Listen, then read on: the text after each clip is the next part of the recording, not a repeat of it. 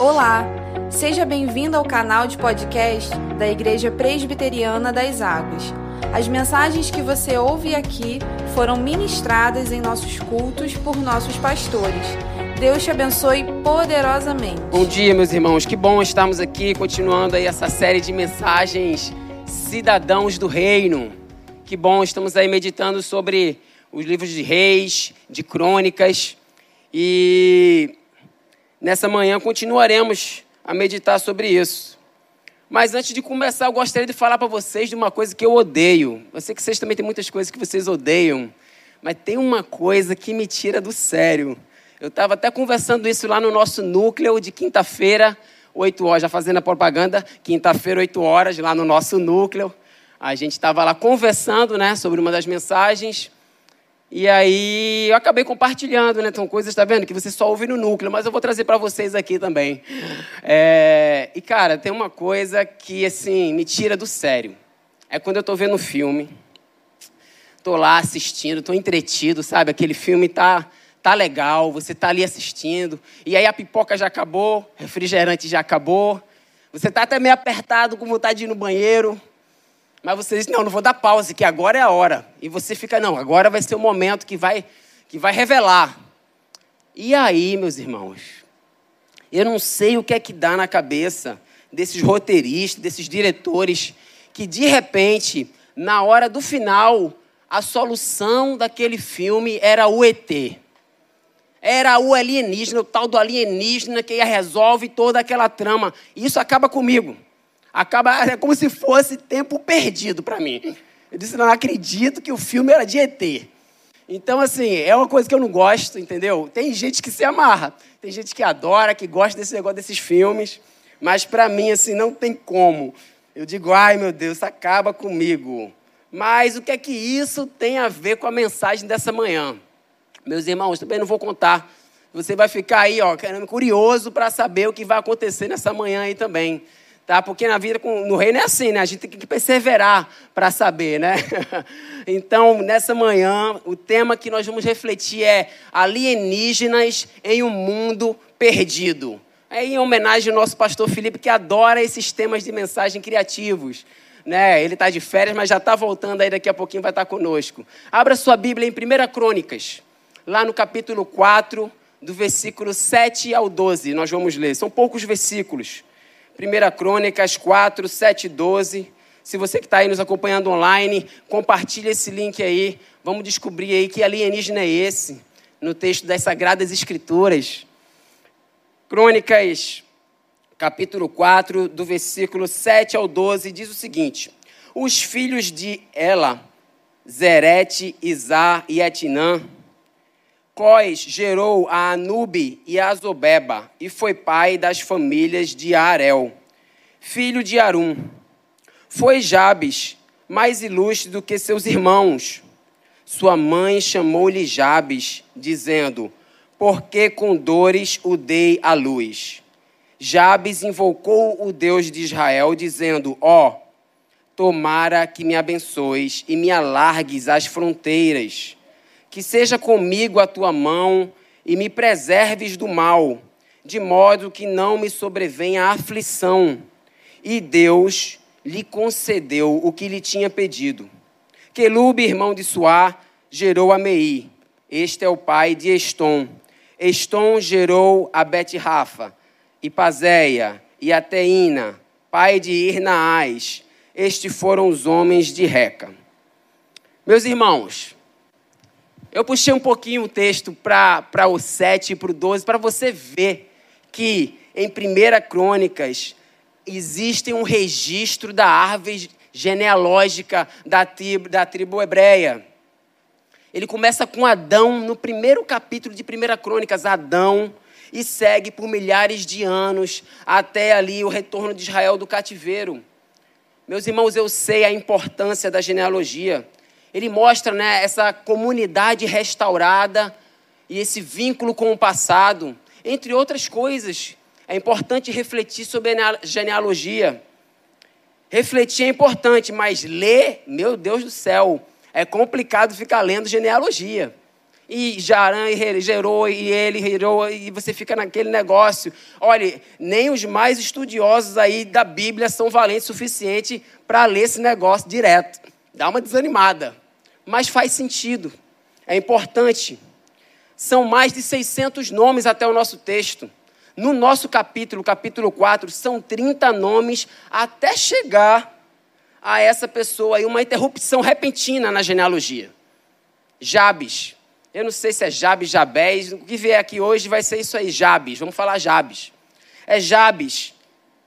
De repente, no meio da genealogia, o cronista pega ali dois versículos e fala sobre a vida do cara. Eu fiquei assim, pensando, né? Lembrou até lá quando fala no início, na genealogia de Adão, que acontece da mesma forma. Está lá na genealogia e de repente fala sobre Enoque. Também muito interessante lá em Gênesis 5, 21, 24, né? Eu lembrei um pouco da biografia de Enoque, então aqui ele fala da biografia de Jabes. Havia alguma coisa de especial nesse homem para que ele interrompesse essa genealogia, não sei quem gerou não sei quem, e falasse um pouco sobre a vida dele. Ele diz que Jabes foi o mais ilustre de sua família, o mais respeitado ali dos seus irmãos, daquela descendência de Judá. Até onde sabemos, ele viveu no Reino do Sul, Israel, depois da conquista de Canaã, e durante o tempo dos juízes, ele nasceu na tribo de Judá, tornando-se ali um notável líder no seu clã. Então, esse cidadão se destaca na sua genealogia. E esses últimos dois versículos é o que vamos dar uma refletida nessa manhã. Versículo 9, versículo 10. Jabes fez uma oração e ele foi atendido por Deus. Que coisa simples, mas tem muita profundidade nesses dois textos, nesses dois versículos. E vamos refletir nisso sobre quatro lições para essa manhã. E a primeira lição é que a gente precisa entender a nossa verdadeira família e cidadania. O texto revela que Jabes, ele foi, ele possuía ali esse nome por um simples motivo, porque a sua mãe teve dores. Jabes, ele tem uma semelhança, esse nome Jabes se assemelha à dor, ao significado de dor. Uma tradução mais literal seria: ele causa ou ele causará dores, causará tristeza. Era o que vinha por todo esse arcabouço do seu nome, do seu nascimento. Talvez a gravidez ou o parto da sua mãe foi muito complicado. Ele estava sentado numa posição difícil de sair, não sei. Talvez foi uma outra questão, um problema emocional, eu não sei. Mas o fato é que Jabes tinha ali no seu nome esse peso de dor. Será que isso definiria o seu futuro? Nos tempos bíblicos, um homem e seu nome estavam a tal ponto relacionados, entrelaçados, que apagar o nome da terra era a mesma coisa de que aquela pessoa morreu. O nome era tomado naquele tempo quase como um desejo, uma profecia para o futuro daquela criança. A gente pode ver no caso de Jacó, que o seu nome significa suplantador. E não foi isso que aconteceu com o patriarca. Mas logo ele tem um encontro com Deus, e quando ele tem um encontro que ele luta com Deus, Deus dá a ele um novo nome, Israel, que significa ele lutou com Deus. Veja como os nomes vão tendo significados. Salomão que significa paz, e foi o único rei que realmente não foi para a guerra. Então, isso está entrelaçado no texto bíblico. E aí, Jabes, segundo a crença popular, né, o estado de todas as coisas ali poderia ser, ser alterado em sua vida. Assim, já estava meio que definido. Jabes não aceita esse seu destino, ele meio que não, eu não quero isso para minha vida. Ele não quer aceitar que as coisas fossem do jeito que a cultura da época mostrava, ou pelo que as pessoas falavam à sua volta. Pelo contrário, ele toma uma posição ao clamar ao Deus de Israel. E ele faz uma oração. E essa oração de fé trouxe a bênção para a sua vida. Deus ouve e a tristeza vira alegria. E a, e a mudança acontece na sua vida, muda o destino da sua vida. Isso nos mostra como Deus ouve as nossas orações. É como se no meio que você cresceu, onde você estava vivendo, na sua vida, no seu bairro, na sua família, disseram para você: não tem para onde ir. O seu destino está fadado a isso. Não adianta. Olha aí seus amigos, seus primos. Olha aqui onde a gente mora. Olha aqui onde a gente vive. Nem precisa se esforçar, nem precisa querer mudar isso. Às vezes você cresceu ouvindo essas mesmas frases. Não tem como. Nascemos desse jeito aqui, ó. Como você vai sair disso? Você não consegue enxergar uma outra realidade. Você nasceu para uma vida triste. Talvez isso você ouviu durante a sua vida. E não, para os meus filhos não vai ser assim. Mas aí a sua mãe fala que para sua avó foi assim, que para não sei quem foi assim, e não tem como. Eu não conheço a história de cada um de vocês aqui, nem sei o nome de todo mundo que está aqui. Eu não sei como foi a sua história, se você cresceu órfão, sem pai, ou sem mãe, ou sem ambos. Ou você teve uma vida tranquila com seus pais, com família, e você se desenvolveu e você é bem sucedido. Eu não sei qual é a sua história. Mas uma coisa eu sei: que se você confiar em Jesus, se você colocar a sua fé nele, ele te oferece uma nova vida. Amém? Jesus te oferece uma nova família, uma nova cidadania. Uma nova história passa a ser inscrita. Nós somos inseridos, nós somos enxertados na família de Cristo pela fé, quando confiamos nele. Passamos a viver uma nova realidade como a igreja de Cristo, com outros irmãos, outras pessoas. Recebemos um novo Pai, o nosso Senhor. Recebemos até um outro nome. Muitas vezes agora você nem é mais Ricardo, você é irmão Ricardo. Olha lá o irmão. A irmã Liz, já não é irmã, é a esposa do pastor, sei lá. Sabe, você até vai lá o crente, lá o cristão. Você vai ganhando uma nova, uma nova forma de ser chamado. 2 Coríntios 5,17 diz que, portanto, aqueles que estão em Cristo são nova criatura. As coisas velhas já passaram, eis que tudo se fez novo. Tudo é novo. Quando colocamos a nossa fé em Jesus, recebemos o perdão dos nossos pecados, somos cheios do Espírito de Deus, recebemos uma nova chance, independente desse tipo de vida que nós estamos vivendo aqui e do que qualquer pessoa pode ter falado para você. Veja, então, se Jesus, ele nos diz que não somos mais desse mundo, conforme João 15, 19, que a nossa cidadania também não é, ela é uma cidadania do reino de Deus, que vai além desse mundo. Nós não podemos contemplar esse reino com os nossos olhos, mas nós cremos e sabemos, e ouvimos e lemos.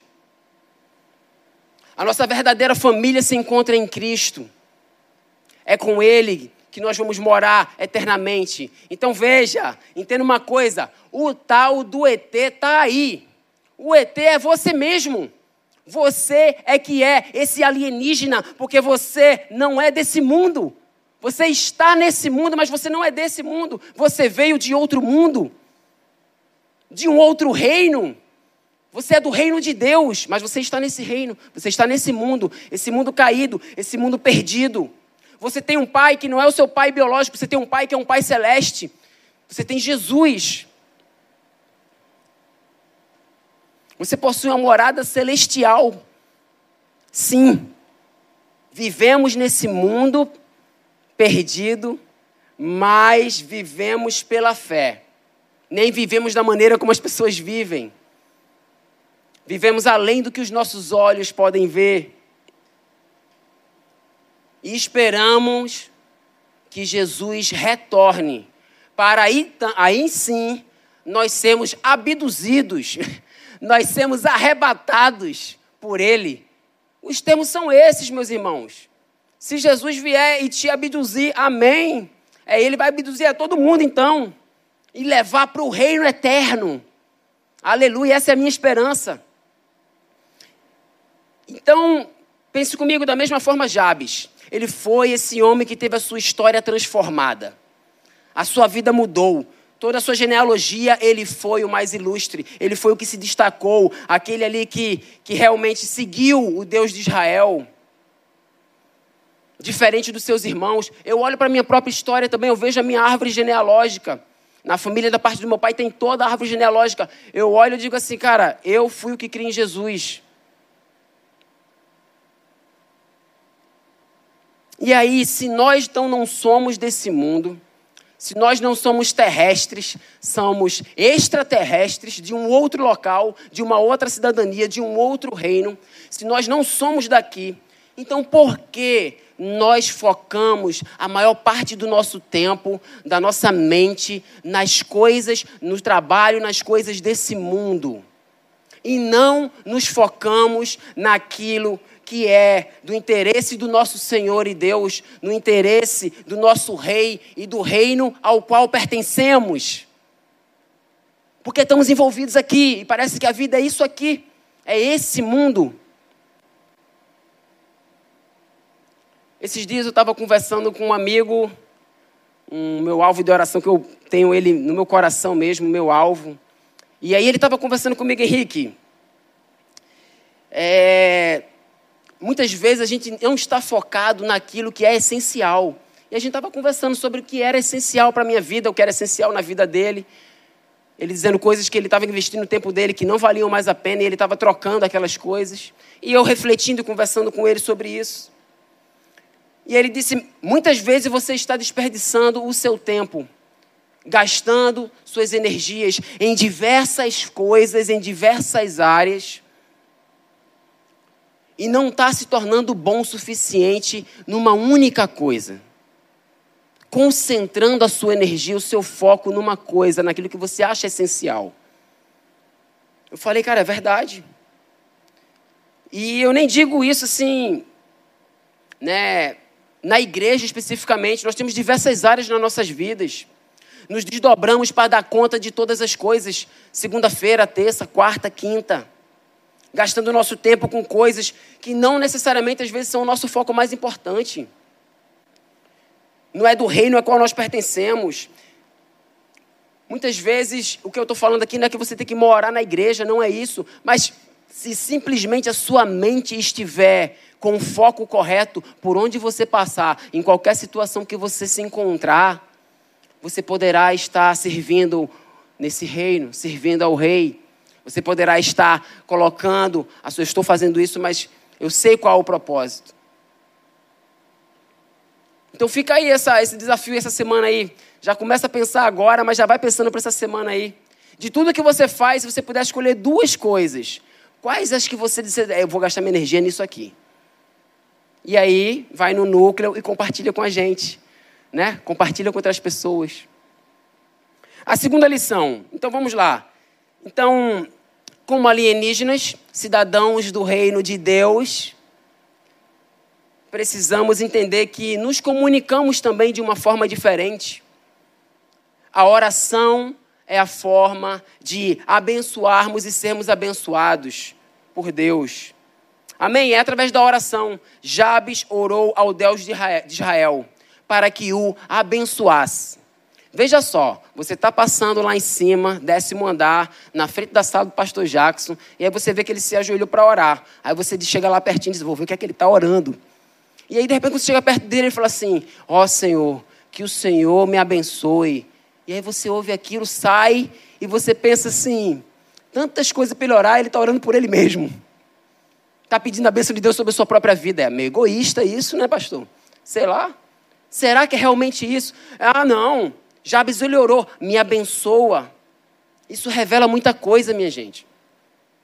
Orar é, antes de tudo, reconhecer-se incompetente, impotente, que você não tem forças suficientes. É apresentar-se a Deus com um atestado de pobreza, uma declaração de incapacidade. É esse reconhecimento de que você não tem condições, mas ele tem. Orar muitas vezes é pedir a Deus algo, mas também é quebrantar-se, é se colocar diante dele. A oração atinge formas e lugares que uma pessoa não vai conseguir atingir pelos seus próprios recursos, pelos seus próprios meios, por si própria. A oração ela é certeira, ela atinge a nossa vaidade, ela detona com a nossa autossuficiência de querer resolver tudo do nosso jeito. Foi isso que Jabes fez, ele entregou. Ele entregou sua vida, as necessidades que ele tinha aos pés de Deus. Ele, recebe, ele entregou tudo aquilo ali. Ele sabia que qualquer coisa Deus poderia conceder a ele. Ele disse: Não, a minha história não vai ser uma história de tristeza. A minha história não vai ser isso que estão dizendo para mim. A minha história não vai ser o que a cultura está dizendo para mim. A minha história vai ser diferente. E ele entrega isso a Deus, ele entrega isso a Jesus. Lucas 11, 9 13 diz: Peça e lhe será dado. Busquem e encontrarão. Batam e a porta lhe será aberta. Pois todo que pede recebe, todo que busca encontra, e aquele que bate a porta, ela será aberta. Isso indica o quê? Uma continuidade no ato, é pedir, é bater, é buscar, é um aumento nessa intensidade da oração. Não devemos buscar a Deus somente nos momentos de emergência, meus irmãos, mas de manter-nos em comunhão constante com Ele. A cada dia. Martinho Lutero disse o seguinte: a oração é o suor da alma.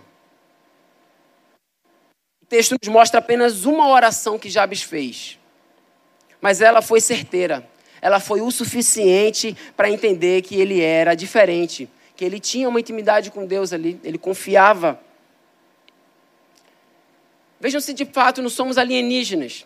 As pessoas desse mundo, elas podem ajudar outras pessoas fisicamente ali com um apoio, com uma ajuda, ou financeiramente. De qual forma mais? Nós, cidadãos do outro reino, do reino de Deus, sabemos que a oração, ela pode mover e ela move montanhas. Nós podemos ajudar, sim. Nós podemos contribuir, sim. Nós podemos orar ao Rei dos Reis, ao Senhor, ao nosso Deus. Ele é grande e ele responde orações. Quando oramos, nós conversamos diretamente com Ele. Diretamente com Ele. Ele ouve o que a gente fala. É coisas simples para coisas grandiosas. Ah, não, isso aqui é muito simples. Não, Ele ouve. Ele atende nossas orações com fé. É muitas vezes a gente pensa, poxa, mas parece que as coisas não funcionam. Mas, meus irmãos, orar é falar com alguém no mundo espiritual. Você não está vendo Jesus, mas ele age no mundo espiritual e isso se concretiza no mundo material, no mundo físico que você enxerga a ação dele. Jesus não pode, pode até parecer para você Pode ser que ele não apareça, que ele não, não, você não esteja enxergando direito. Mas ele ouve as suas orações, creia nisso, meus irmãos. Até eu arrisco dizer que a quantidade de tempo que a gente investe em oração, ela revela muito como anda a nossa fé. Sabe? Ah, não, eu só. Pô, quando eu faço aquela oração. Manda aquele zap para Deus, rapidinho. Tchum, Sabe? Não é aquela conversa. Não é uma consciência diária, inconstante de oração. Não é você parar a sós com Deus e orar. Isso também, e é importante. Mas manter essa consciência de oração durante o seu dia. 1 Tessalonicenses 5,17 diz: orar continuamente. Como é que anda a sua vida, meu irmão, de oração? Como é que está esse termômetro aí? Você apenas lembra de orar nos momentos específicos, em locais específicos, em tempos específicos. Você está perdendo uma grande oportunidade de ser abençoado e de abençoar outras pessoas. Está perdendo. Alienígenas como nós sabemos que as batalhas elas são ganhas e as lutas em oração. muito antes de você fazer, das coisas acontecerem, elas já foram ganhas em oração. Observem que ela vai muito além da força dos nossos braços e habilidades. Em 1 Crônicas, capítulo 5, um pouquinho mais à frente do nosso texto, no versículo 18, 20 ao 20 e o 22, diz o seguinte, ó: As tribos de Ruben, Gade e a metade da tribo de Manassés tinham juntas 44.760 homens de combate, capazes de empunhar um escudo e espada e usar o arco e treinados para a guerra. Os caras eram capacitados. Eles entraram em guerra contra os agarenos e seus aliados Getur, Nafis e Nodab. Durante a batalha, o texto fala, clamaram a Deus, que os ajudou, entregando os agarenos e todos os seus aliados nas suas mãos. Deus os atendeu porque confiaram nele, e muitos foram os inimigos mortos, pois a batalha era de Deus. Meus irmãos, eu não preciso falar mais nada se guerreiros altamente treinados e na guerra sabem fazer aquilo mais do que qualquer pessoa, clamaram a Deus. Que dirá nós, na nossa vida, precisamos clamar a Deus. Você pode ser o melhor profissional, mais bem preparado, o melhor na sua empresa, mais capacitado, mas não se esqueça que a batalha é de Deus, como falou o texto. Não é através dos nossos próprios esforços. Talvez você esteja trabalhando nem é 144 horas mensais, é 300 horas mensais. Se esforçando, se esguelando, trabalhando. Parece até que você está conquistando tudo isso sozinho, ou você quer. Mas lembre-se que a batalha é de Deus. Na verdade, é a mão de Deus sobre a sua vida. É isso que a gente vai ver aqui um pouco mais à frente no texto. Quando oramos, Deus opera. E só depois, a ação milagrosa de Deus acontecendo, só depois é que nós entramos em ação com os nossos esforços, com as nossas vidas. E Ele está guiando a gente constantemente. É um trabalho compartilhado. Na verdade, Deus faz todo o trabalho, a gente só está fazendo as coisas aí, vivendo e resolvendo. Embora muitos não tenham essa percepção, muitas vezes, né, eu estava conversando com um outro amigo também no trabalho, e ele falando, Henrique, hoje eu vejo claramente que aquele dia foi um livramento de Deus na minha vida. Eu disse, glória a Deus, cara. Ele, eu ia morrer. E na época eu nem acreditava em Deus, eu nem queria saber, mas eu ia morrer. E eu vejo que foi Deus que preservou minha vida. Eu falei, amém. É isso que ele faz. A gente não está enxergando, mas ele está cuidando das nossas vidas. Ele está, amém. Sabe, é o exemplo aí que eu pensei aqui de um. Eu estava outro dia tentando podar umas árvores lá em casa, peguei um facão e fui com o facão tirando uns galhos, né? Eu já fiz isso com machado também, mas o facão estava melhor, estava um pouco mais afiado. E eu fiquei ali podando, mas tinha uma hora que eu batia, parecia que eu estava batendo com um martelo na parede. O negócio não fazia nada. E eu com aquele facão querendo cortar e me esforçando, aquele sol, aquele calor me esgoelando ali naquele facão. E eu disse assim, cara, não tem como. Eu vou ter que afiar isso aqui. E afiando o, machão, o, o, o facão, né? Afiando ali o machado, no caso o facão, eu consegui cortar e fazer o meu trabalho com muito mais facilidade. Nossa, eu perdi um tempo ali naquele. E tipo assim, o tempo está passando, eu preciso terminar isso logo. Mas olha, ó, aquele tempo ali, sabe, um tempo meio. parecia ser futuro. Mas depois eu fui lá e ah, acabei com todo aquele, aquele trabalho que eu tinha que fazer, rápido. Da mesma forma, eu estava pensando na nossa vida. Experimente se aquietar um pouco, a cada dia, de manhã, para afiar o machado, por intermédio da oração. Para gastar um tempinho ali que parece que não vai dar certo para conseguir derrubar muito mais facilidade todos os troncos e problemas que vão aparecer no seu dia. Põe à prova. Reserve esse tempo. Jabes orou a Deus para que o abençoasse. mas também para que alargasse as suas terras e fronteiras. Essa é a terceira lição dessa, noite, dessa manhã. Não sejamos tímidos ao apresentarmos nossos pedidos a Deus. O que esse pedido parece é que ele queria mais terras. Concorda comigo? Senhor, alarga as minhas terras, minhas fronteiras. Na época de Jabes, a história israelita mais recente incluía a conquista de Canaã por Josué e a repartição da terra ali prometida a extensas áreas para cada tribo. Então, pela descendência de Jabes, ele tinha herdado um pedaço de terra para viver naquele local. Mas o impacto era muito pequeno. O impacto que ele poderia causar era apenas naquela região. Quem mais conheceria esse Deus maravilhoso que atende as orações?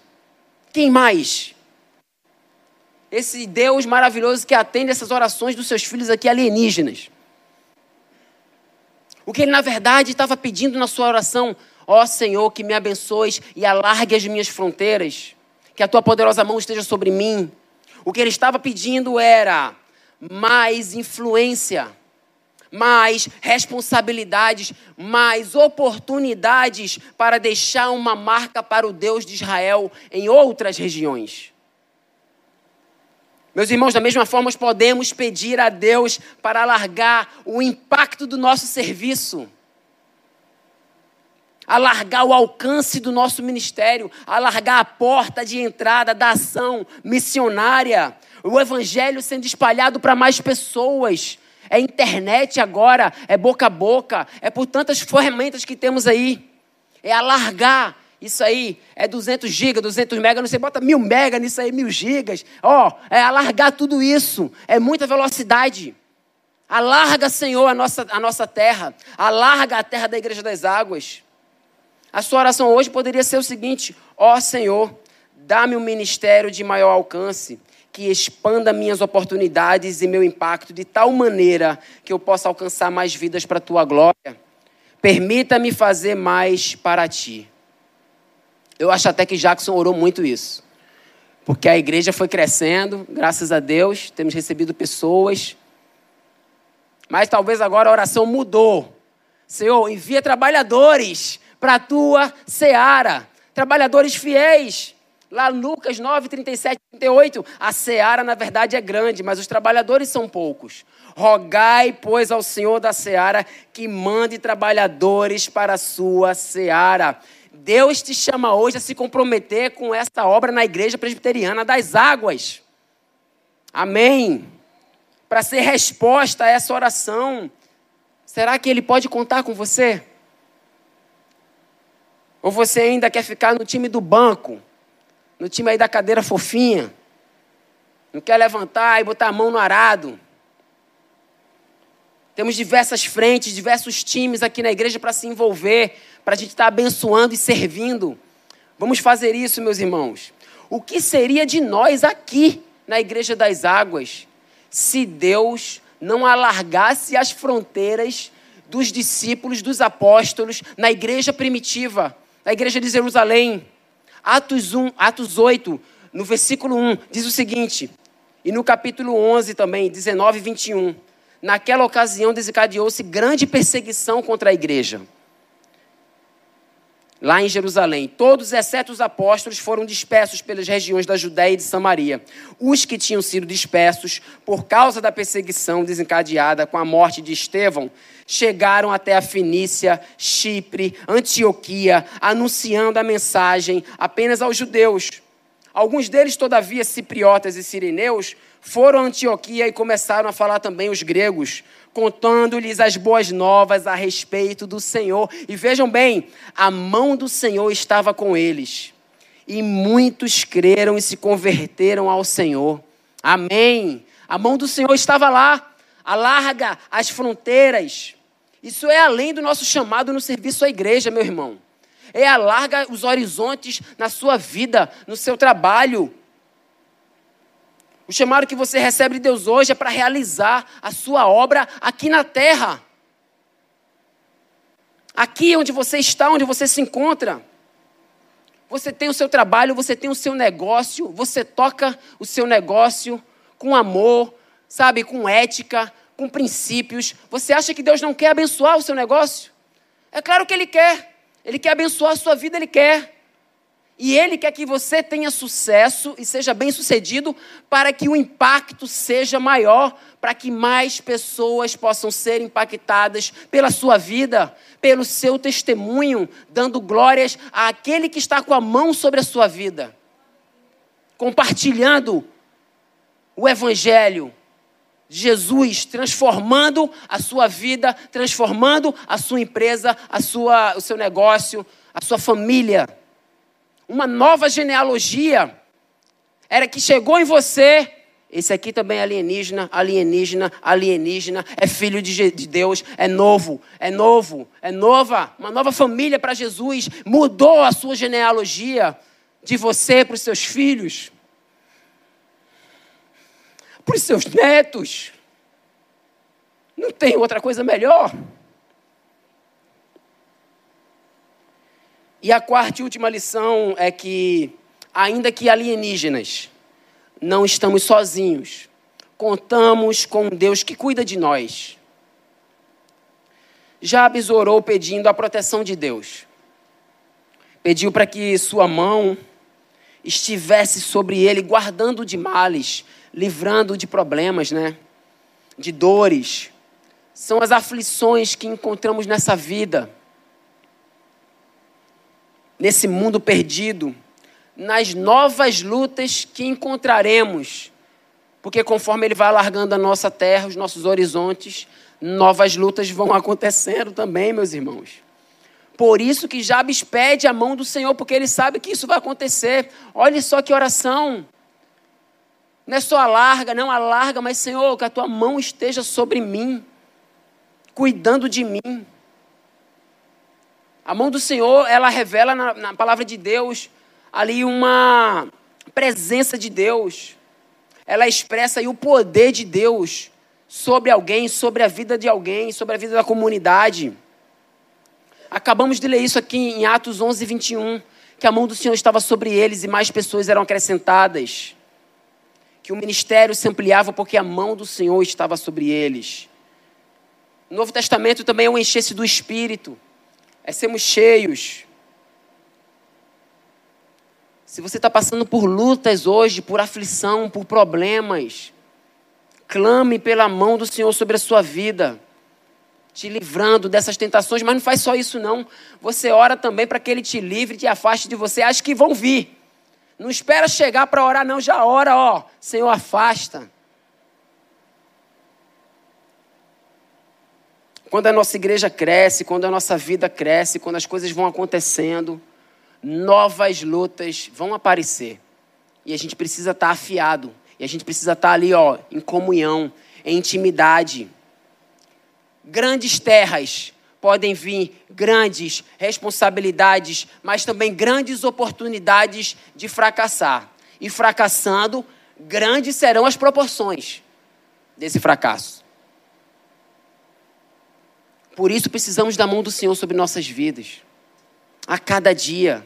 Por isso precisamos orar pela nossa família, orar pela nossa igreja e orar principalmente pelos nossos líderes, aqueles que estão à frente. Ou você acha que quando a guerra está começando, o líder vai lá atrás, vai lá pessoal, vai lá. Não! O líder está na frente e quando vem as flechas, vem logo em quem está na frente. O ataque vem neles. Precisamos orar pelos nossos líderes, pelos nossos pastores, por aqueles nossos líderes de time. O meu desejo é estar no centro da vontade de Deus, debaixo da Sua mão poderosa. Que seja o nosso desejo, o seu desejo nessa manhã também estar atento, cuidando, para que quando tudo estiver dando certo, você lembre: a mão do Senhor está sobre mim. Amém. A mão do Senhor está sobre essa igreja. Não foi o meu trabalho apenas, foi a mão do Senhor sobre nós, sobre o nosso trabalho, nosso serviço. E concluindo, meus irmãos, o que Deus pode fazer aqui nesse bairro, o que Ele pode fazer nessa cidade de São Gonçalo e cidades vizinhas, O que é que Deus pode fazer, talvez, no nosso país? Se nós também junto clamarmos para Deus alargar as nossas fronteiras com a sua mão poderosa sobre nós, sobre a nossa igreja a cada dia, o que pode acontecer? Que possamos desejar assim, orar dessa maneira nessa manhã. Pode fechar os seus olhos, vamos orar. Que seja esse o seu desejo nessa manhã, para que Deus alargue o seu time, o seu ministério, o seu serviço. Que Deus alargue a nossa porta de entrada, para que a mensagem do Evangelho se alastre ao ponto de continuar alcançando uma pessoa, uma família, já valeu a pena. Ou milhares de pessoas, milhares de famílias sendo alcançadas pelo Evangelho. Eu tenho certeza que assim como Deus atendeu a oração de Jabes, meus irmãos, Ele vai atender a sua oração nesse momento. Ele vai atender a nossa oração feita com fé. Essa oração de alienígenas, que não são desse mundo, mas estão desejosos de ver as pessoas nesse mundo, um mundo redimido e contaminado pelo Evangelho. O Evangelho de Jesus Cristo. E se você como eu disse, eu não sei da sua história, mas se você ainda não confiou em Jesus, esse é o momento de você entregar suas vidas, sua vida a Ele, em oração também. Faça isso. Senhor, nós te, te clamamos nessa manhã, alarga as nossas fronteiras, Senhor. Amplia, escancara as portas da entrada, Senhor.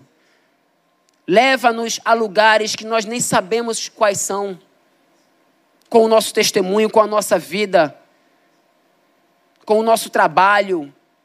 O Senhor é grande demais e nós somos pequenos, não, não temos a mínima ideia, proporção do que as coisas podem tomar. Faz isso através do Teu Espírito Santo nessa manhã, na vida de cada um que está aqui presente, na minha vida, na vida dessa igreja. Que a Tua mão poderosa não nos deixe, esteja sobre nós constantemente. Por favor, Jesus, nos livra de todo tipo de problemas e aflições. Nós temos uma nova família, uma nova cidadania, cidadãos de um reino que não é um reino desse mundo. Esperamos a tua volta, Maranata, vem, Senhor Jesus. Esperamos a tua volta. Vem, nos ajuda a, enquanto isso, a cumprir a nossa missão a compartilhar. E para aqueles, Senhor, que ainda não fazem parte do teu reino, que nessa manhã possam dizer: Jesus, eu confio no Senhor. Eu quero fazer parte de um outro reino que não é desse mundo. Uma vida eterna que não tem fim. Novos céus, novas terras, nova terra. Por favor, Senhor, não haverá choro, nem ranger, de dentes, nem dor, nem aflição. Tudo novo. Faz isso, Deus, na vida de cada um. No nome santo de Jesus. Amém, amém.